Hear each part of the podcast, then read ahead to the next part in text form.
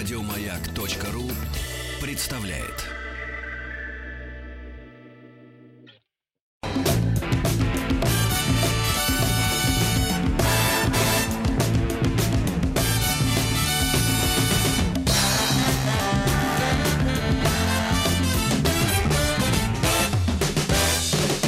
Вахтанг Махарадзе и Павел Картаев. Добрый день. Сегодня тема нашей беседы – это землетрясение в Армении 1988 года, 7 декабря 1988 года. И у нас а, на связи геоморфолог, научный сотрудник географического факультета МГУ имени Ломоносова Юлия Кузнецова. Юля, здравствуйте. Добрый день. Здравствуйте. Э, добрый день, Юлия. Сегодня хотелось бы подробно поговорить об этом страшном землетрясении. И давайте попробуем восстановить события, что же произошло и что произошло после самого землетрясения. Да. А, ну, вы правильно сказали дату. Это было 7 декабря 1988 года. Уже даже чуть больше 30 лет прошло. А, был обычный рабочий день, 11 часов 41 минута, когда а, все вокруг затряслось со страшной силой. И случилось, собственно, то самое знаменитое спитакское землетрясение, или его еще знают под названием Ленинаканское землетрясение. Очевидцы а, рассказывают, что было ощущение, что город под бомбежкой. Это правда? А, ну, вот я читала некоторые воспоминания, да, там люди описывают совершенно разные вещи, как э, те, кто был, например, в цехах заводских, их отбрасывало там на огромное расстояние внутри этих помещений. То есть, ну, наверное, людям сложно было сразу понять, что происходит. А, хотя, с другой стороны, в Армении регулярно случаются землетрясения, но, конечно, это было самое сильное на ну, памяти такого современного человека, поэтому сравнивать вряд ли они могли с чем-то и, скорее всего, представляли себе самое страшное. Ну, в общем, самое страшное произошло только по природным причинам. А, да, собственно, толчки длились всего 30 секунд, всего полминуты, а разрушения были огромные. И там больше 300 населенных пунктов пострадало. А, многие из них были просто, ну, исчезли, в общем, после землетрясения, полностью разрушены. А, больше 20 городов, а остальное разные небольшие деревни, населенные пункты. И люди в Армении об этом помнят до сих пор.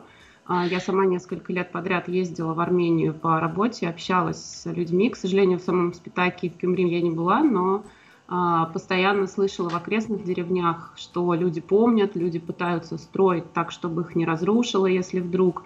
Все боятся, очень много до сих пор а, построек невосстановленных или незаконченных, да, которые начали восстанавливать.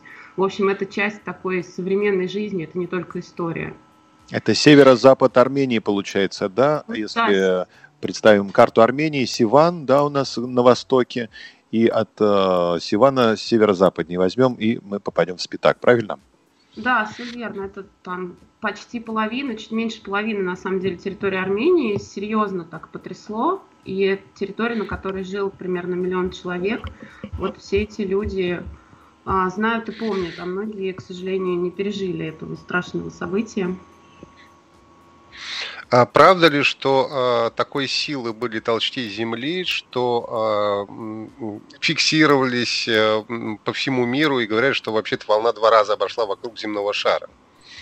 Вот насчет два раза не скажу, но я тоже читала, что, ну, во-первых, волны сейсмически распространяются действительно на очень большие территории, и тоже читала, что на там, пол земного шара точно какие-то отзвуки да, этих волн вполне ловились сейсмостанциями, то есть это абсолютно нормальная, реальная история. Например, в России, а, когда землетрясение происходит сильное где-нибудь на Сахалине, в Москве вполне можно регистрировать его такие отзвуки. Они будут слабенькие, человек их не почувствует, но вот через нашу всю большую страну волны вполне могут перебежать.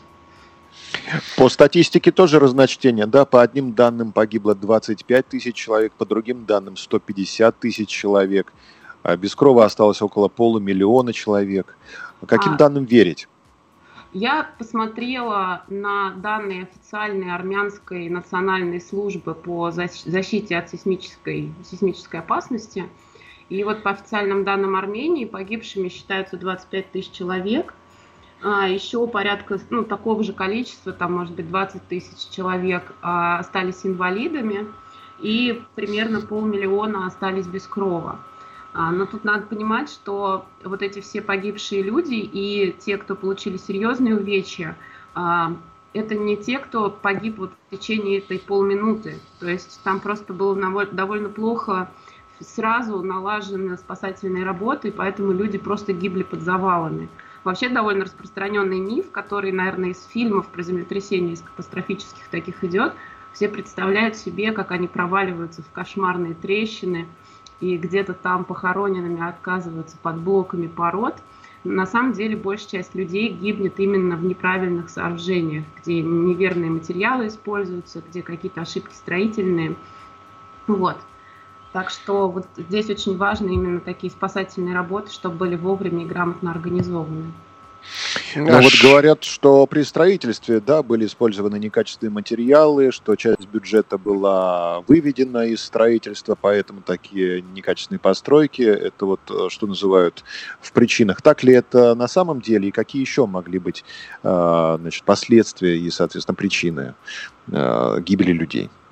Ну вот э, все, что я читала именно про э, работы после землетрясения, включая официальные данные опять того же э, армянского, армянской службы, э, там перечисляются вот все, что вы назвали. Во-первых, были не очень правильно сразу, не быстро организованные а, спасательные работы. Фактически они вот так системно начали проводиться только через два дня после, собственно, землетрясения. До этого люди вытаскивали своих там близких сами, как могли, порой с ошибками. А, они не все были готовы к, к каким-то падающим конструкциям, частям и так далее.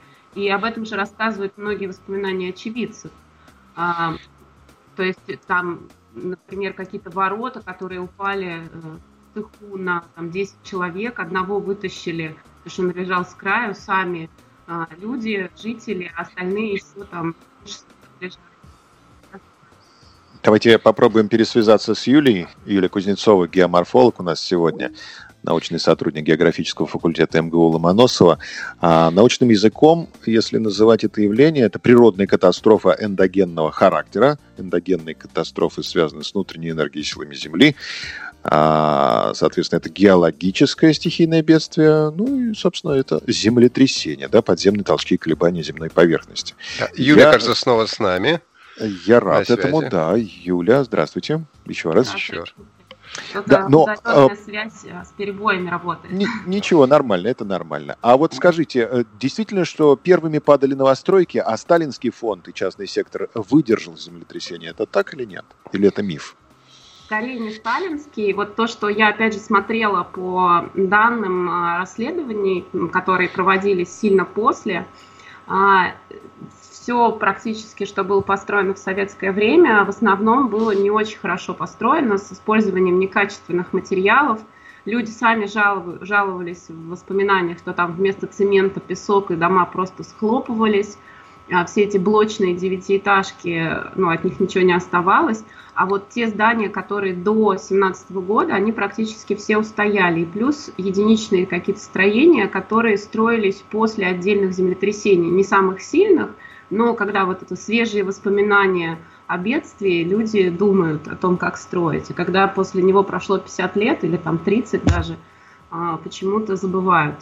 Так что там действительно, вот спектакль, он разрушен полностью. То есть город просто стерт с лица земли был. А жертвы огромные. Гюмри. И 58 который... сел, по-моему, вокруг, да, насколько я помню. А что?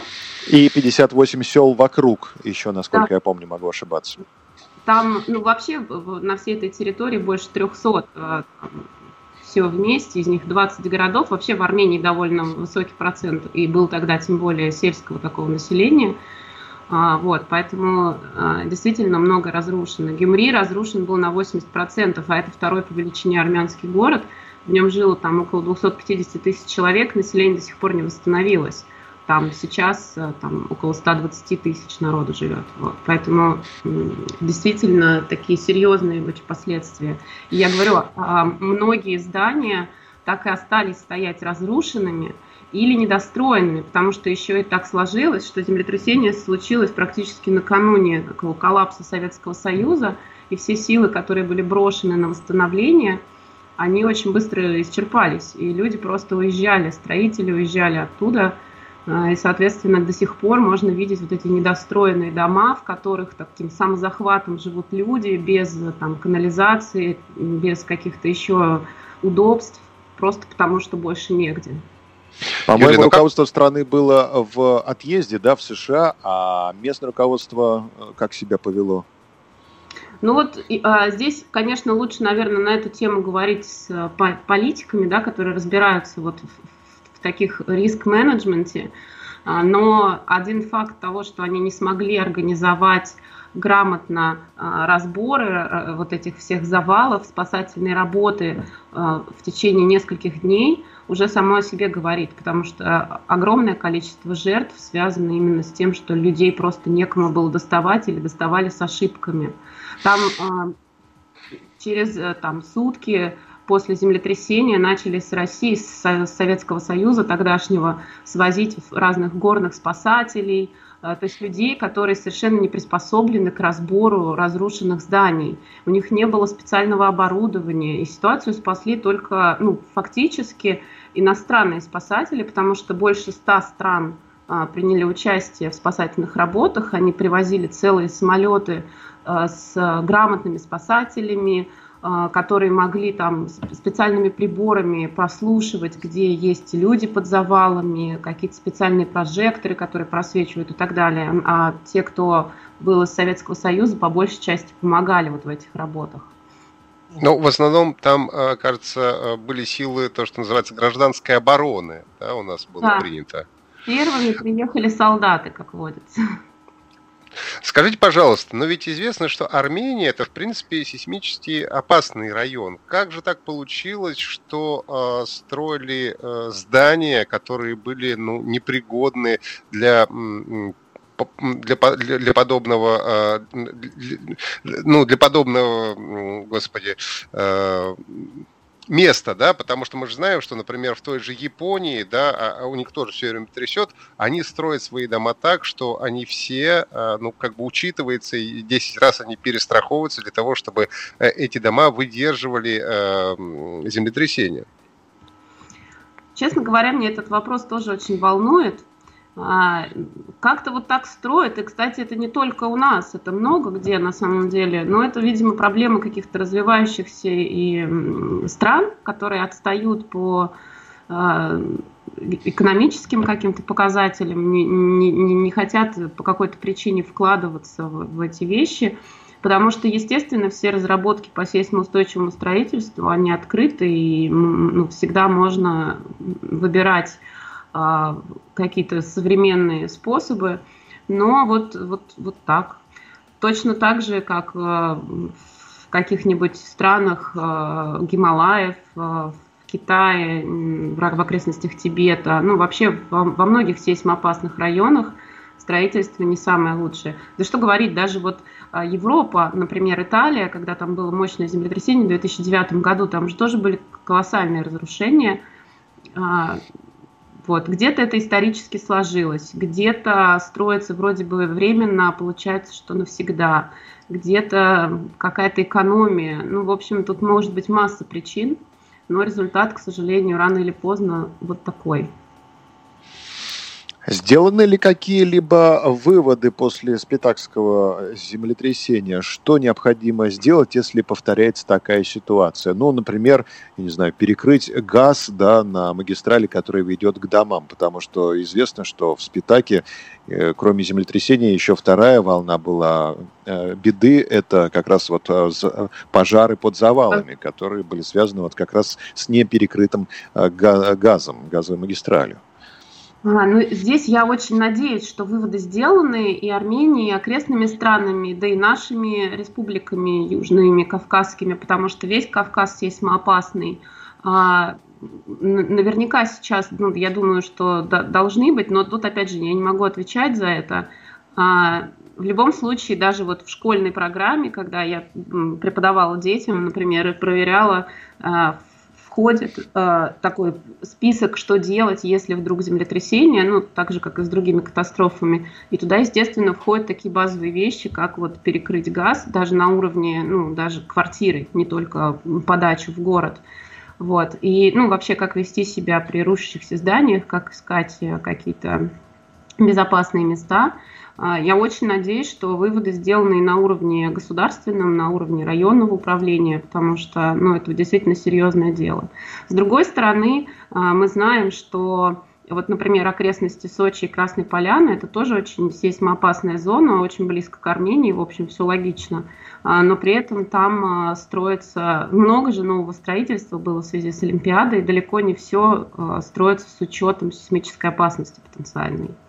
А в Армении когда вот сейчас последние годы я разговаривала с людьми, просто с обычными деревенскими жителями, они стараются, они все помнят землетрясение, и они стараются сами строить свои дома так, чтобы те не разрушились. Используют при этом такие, в общем, дедовские способы, но которые до сих пор работают. Там какой-то арматурой укрепляют стены, чтобы они не порушились, не поехали, делают легкие крыши, чтобы не придавило, если вдруг все начнет падать, ну и так далее. Э, скажите, пожалуйста, а вот это э, как раз строительство, а тут нужно, какие тут есть э, правила и рекомендации? Должно быть невысокое строительство, да, это, наверное, должны быть низкоэтажные здания. А когда происходит землетрясение, что с ними должно происходить? Они должны выдерживать это землетрясение или, может быть, наоборот, они должны каким-то образом как-то складываться, не знаю?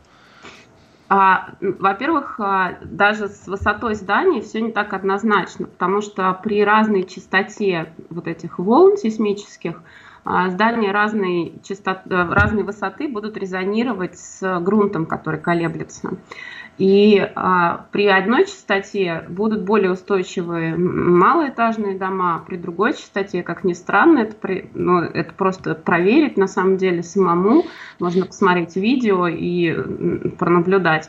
Высокие дома тоже вполне нормально могут стоять, и пример этому те же самые японские мегаполисы, которые трясет регулярно, и там очень много высотного строительства, или э, американские города западные, э, на западном побережье, там тоже довольно много, ну, довольно высоких конструкций. Это, конечно, не Нью-Йорк, но все равно.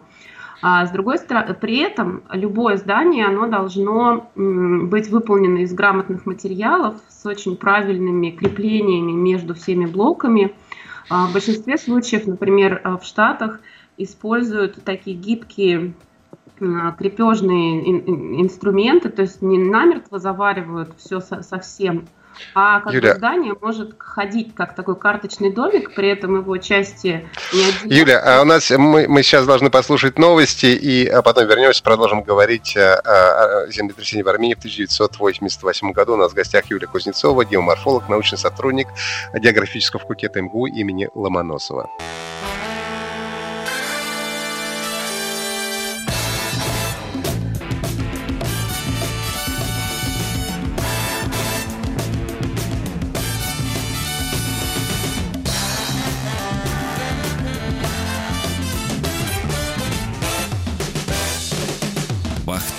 Махарадзе и Павел Картаев. Сегодня говорим о спитакском землетрясении в Армении в 1988 году. У нас на связи геоморфолог, научный сотрудник географического факультета МГУ имени Ломоносова а, Юлия Кузнецова. И перед новостями мы а, начали разговор о сейсмоустойчивом, или как правильно даже не знаю назвать, строительстве. А, давайте продолжим с этого момента. добрый день еще раз. А, ну вот я начала говорить про разные современные способы, как сделать здание более устойчивым в сейсмоопасных зонах. И таких методов очень много. Можно делать более гибкие конструкции, которые а, деформируются, но спокойно принимают форму свою обратно. А в Японии, например, не, не делают часто жестких креплений, к, как вот у нас принято фундамент, да, там могут здания стоять как бы на таком блюдце и качаться в нем условно, когда трясет. Или, например, ставятся здания на специальные опоры, похожие на пружинки. Вот если представить себе детскую пружинку, наверное, все играли когда-нибудь, а если на нее сверху поставить что-то тяжелое и начать это тяжелое качать вправо-влево, то пружинка аккуратно позволяет довольно большая степень свободы двигаться, а потом все возвращается на место. А, но есть способы гораздо более простые, которые известны людям ну, очень давно. А, например, э, на острове Крит, наверняка все слышали про Минойскую цивилизацию, про Кносский дворец. А, и вот ему там больше трех тысяч лет, но его части очень хорошо стоят до сих пор, включая колонны. Так вот, они сделаны из дерева, из просто стволов огромных деревьев. Дерево очень устойчиво при разного рода толчках, и поэтому здание, в общем, продержалось, несмотря на то, что это очень такая активная зона. То же самое применяли в Лиссабоне после знаменитого Лиссабонского землетрясения в 1755 году. Э, скажите, пожалуйста, Юлия, а сколько времени нужно для того, чтобы ну, э, рельеф э, Земли восстановился после такого сильного землетрясения? В Армении это было землетрясение, по-моему, 9 или даже 10 баллов из 12 возможных. А восстановилось ли все уже сейчас или для этого еще нужно много времени? Ну, здесь а, вообще рельеф это довольно динамичная история, хотя про него принято думать, что он инертный. Это моя прямая специальность. А рельеф а, вряд ли будет принимать тоже как бы, положение, как было до землетрясения. Какие-то процессы произошли. Если сошли огромные обвалы или оползни, то они обратно не заберутся на гору, просто человек теперь живет в новой среде. А, поэтому ну, нам надо просто адаптироваться. При этом, учитывая, что какие-то какие-то фрагменты грунта, блоки больших горных пород могут стать неустойчивыми, и еще после землетрясения все это будет успокаиваться. Но в любом случае, с этой точки зрения, а, не, не надо бояться после землетрясения, потому что э, Здесь мы как раз понимаем процессы. А, если грамотных специалистов спрашивать о природных рисках, то любой геолог расскажет, что на обвале ничего нельзя строить, на каких-то живых э, грунтах, а в остальном ну, э, землетрясение – это фактор, да, рельеф образования в сейсмических зонах. Это нормально. Юля, получается, что землетрясение – это природная катастрофа эндогенного характера, то есть связанная с внутренней энергией и силами Земли. Э, и, и в, в этом же разделе у нас и извержение вулканов, и цунами. И все это человек не может предсказывать. Да? То есть внутреннюю энергию Земли мы не научились рассчитывать, получается? Или, или как это понимать? Мы много чего знаем уже, но из всех, наверное, вот в естественной науке, если взять науки о Земле, а, то, наверное, вот эта эндогенная часть, она хуже всего изучена из-за того, что это сложно, из-за того, что недостаточно данных, недостаточно статистики, недостаточно долго мы хорошо наблюдаем. И действительно, разговоры о прогнозе землетрясений и связанных с ними цунами – идут давно, но все это такое вокруг э, научное, но совсем не научное э, разглагольствование, в общем-то. А вторая сторона медали – это экзогенные катастрофы, да, получается, это ураганы, циклоны, наводнения, бури. И тут наоборот, мы слишком много знаем, и такой массив э, данных мы переработать не можем для того, чтобы построить хоть какой-то элементарный прогноз погоды на, там, я не знаю, месяц, полгода. То есть и, и мало э, информации плохо, и много информации плохо. Что Нет. делать будем? Не совсем так. А, про эндогены действительно информации мало, а, и мы до конца не понимаем природу этих процессов, да, какие-то прекурсоры, что происходит, то, что все всегда по-разному. Про экзогенные процессы на самом деле информации тоже мало, хотя кажется, что ее много. А, и тут надо, нельзя в одну кучу сваливать все опасные процессы, все всегда по-разному. Например, наводнение мы вполне можем предсказывать на речках, допустим. И есть страны, в которых это очень успешно работает. Например, в Норвегии а, я сама наблюдала еще 10 лет назад прекрасный flat forecast system. А, вполне там за несколько часов а, как минимум предупреждают населенные пункты вдоль рек, что идет волна паводка, допустим, и люди успевают уйти от воды, убрать скот там и так далее как бы речки реагируют на осадки, реагируют на температуры, поэтому все это вполне можно делать. Другой вопрос, что мы, к сожалению, не всегда это делаем, не всегда людей спрашивают. А, плюс мы часто, как и в случае с землетрясениями, а, забываем о, о том, что вот какая-то конкретная территория, она может быть опасна, и начинаем ее активно застраивать. Как, как, в Спитаке было, и как в Крымске во время наводнения, да, там же просто люди застроили пойму реки, которая по, по естественным причинам регулярно должна затапливаться.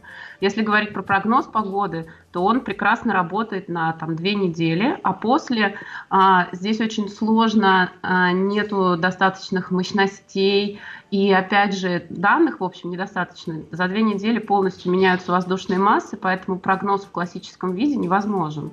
А, то есть все, что больше, чем на две недели, это просто статистика за предыдущий период. Скажите, Юля, а можно ли, за какой период можно предсказать землетрясение? Не знаю, это два часа, это сутки, это неделя? Да, да нельзя их предсказать. Есть разные истории про, ну, в конкретных отдельных случаях может что-то сработать, но далеко не всегда. Во-первых, здесь есть два принципиально разных подхода к предсказанию землетрясений. Первый – это ловить вот какие-то предшествующие события. Например, форшоки, которые перед основным землетрясением как-то немного потрясет. Да? Но, во-первых, не перед каждым землетрясением они бывают. Во-вторых, они могут быть там за несколько суток, а могут быть за там, несколько минут, поэтому это никого не спасет. А в-третьих, здесь очень большая доля ложных э, там каких-то страшных оповещений, потому что мы можем думать, что это форшок, а это уже было маленькое просто землетрясение и так далее. А потом все вот эти истории про, например, эмиссии радона из горных пород, про какие-то температурные аномалии, про аномальные там, животных.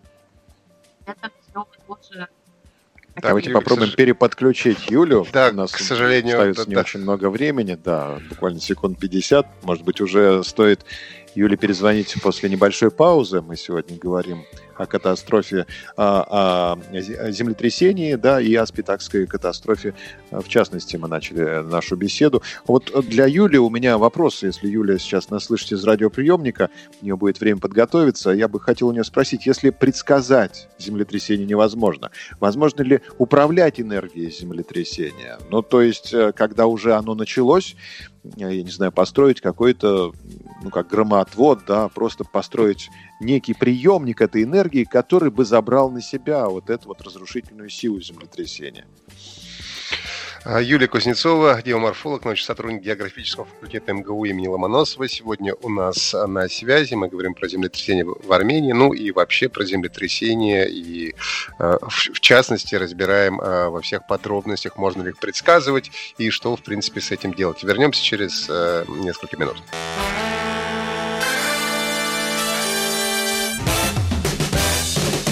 Бахтанг Махарадзе и Павел Картаев.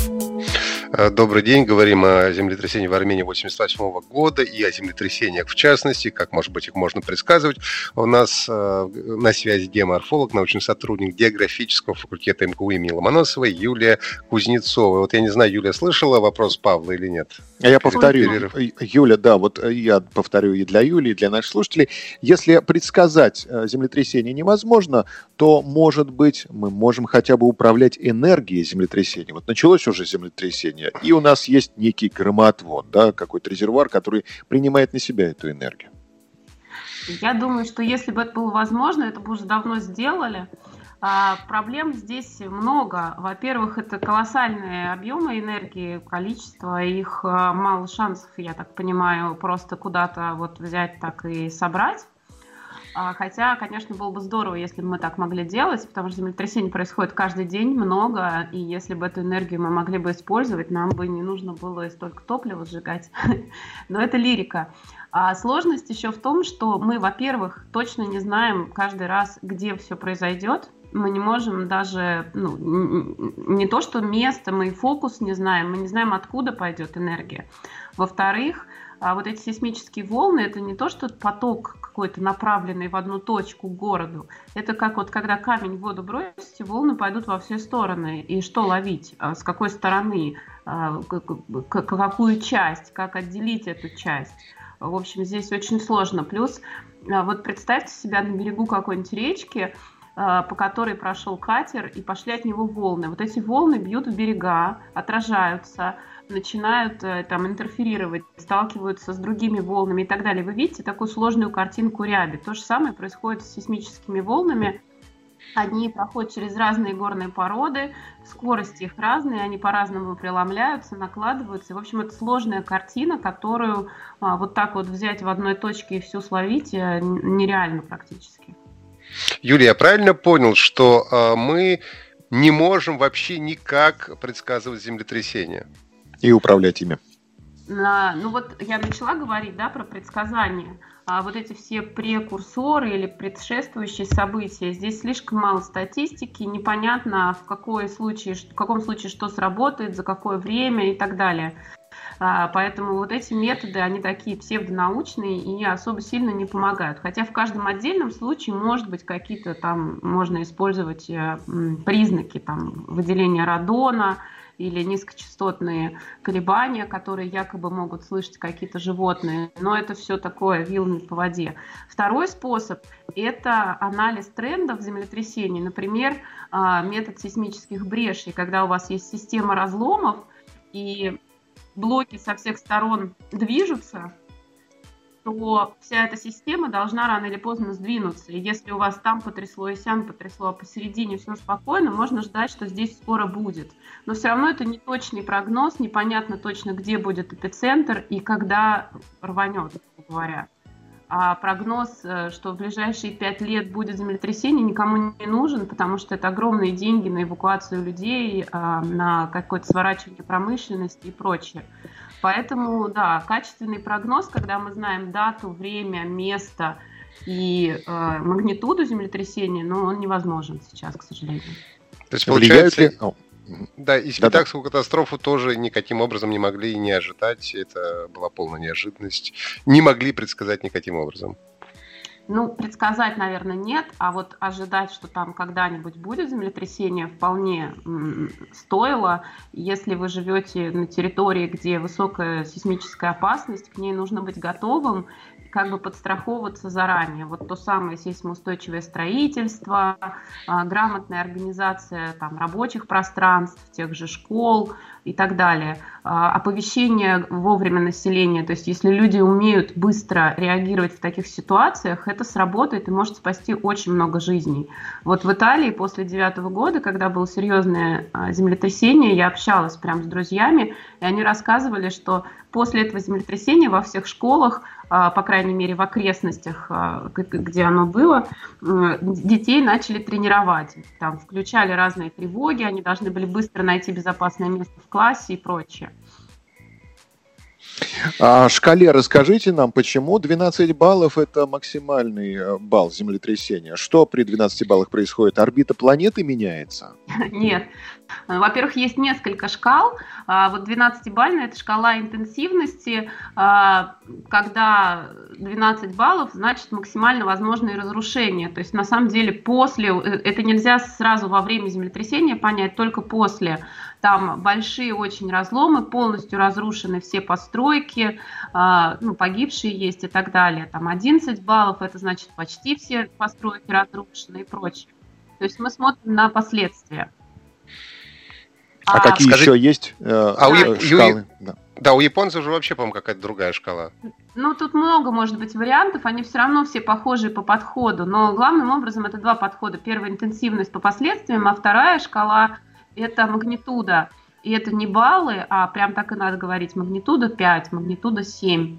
А, там 9,5 максимальная, и она э, учитывает как раз какое количество энергии высвобождается. То есть э, вы ну, смотрите на запись сейсмографа, на вот эти вот кривые колебания, и по ним определяете, насколько сильные были толчки. Вот это можно делать непосредственно ну, сразу. Поэтому если смотреть какой-то трекер землетрясений в реальном времени, есть сайты, кстати, хорошие, э, то там всегда будет магнитуда Потому Возможно, что да. можно, Простите. ее можно определять для любого места и быстро.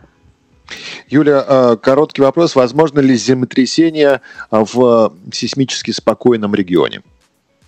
А, возможно, добегание волны. Например, в Москве, если я не ошибаюсь, это были 70-е годы, было землетрясение 3 балла. 3 балла уже человек может чувствовать, и если поспрашивать там людей, которые в это время в городе были, многие помнят, что там люстры тряслись, окна дрожали. А эпицентр был в Карпатах, в Румынии, там серьезные были разрушения в Бухаресте, а к нам прибежала волна 3 балла.